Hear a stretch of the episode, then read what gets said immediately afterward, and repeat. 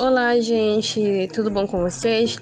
Eu me chamo Márcia Janaína, sou estudante do curso de Ciências Biológicas e queria falar um pouco sobre o sistema endócrino. O sistema endócrino ele é um sistema complexo e ele é constituído por várias glândulas. Essas glândulas elas se comunicam com o nosso organismo pelas informações que o sistema nervoso ele capta do ambiente e também do nosso próprio organismo. Essas glândulas elas sintetizam substâncias que são lançadas na nossa corrente sanguínea. Essas substâncias são os hormônios. Esses hormônios, eles atuam em determinadas regiões ou órgãos que possuem células especializadas para receber essa estrutura hormonal. Além disso, essas glândulas também atuam no controle do metabolismo, secreção de leite e quantidade de cálcio no sangue. As glândulas que compõem o sistema endócrino são a hipófise, o hipotálamo, a tireoide, a paratireoide, as suprarrenais, a glândula pineal, o timo, as gôndolas e o pâncreas. Essas glândulas elas são de extrema importância para o nosso metabolismo e além disso elas também secretam hormônios.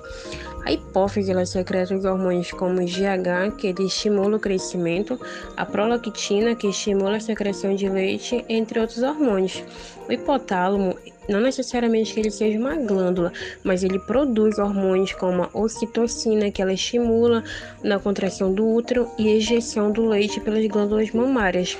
Já a tireoide, ela secreta os hormônios como T4 e T3, que atuam em processos metabólicos, e também secreta a calcitonina, que ela atua reduzindo os níveis de cálcio no sangue.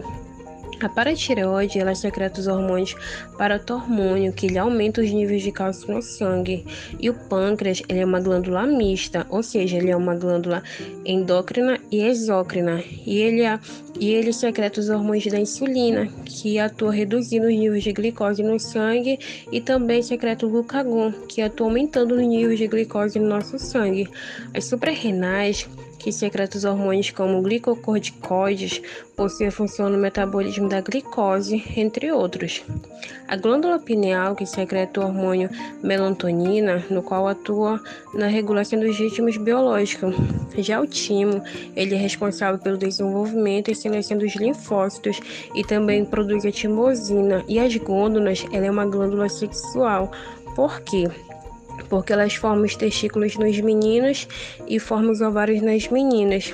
É isso, gente. Então dá para perceber que esse sistema ele é to totalmente importante para o nosso metabolismo. Espero que tenham gostado e até a próxima.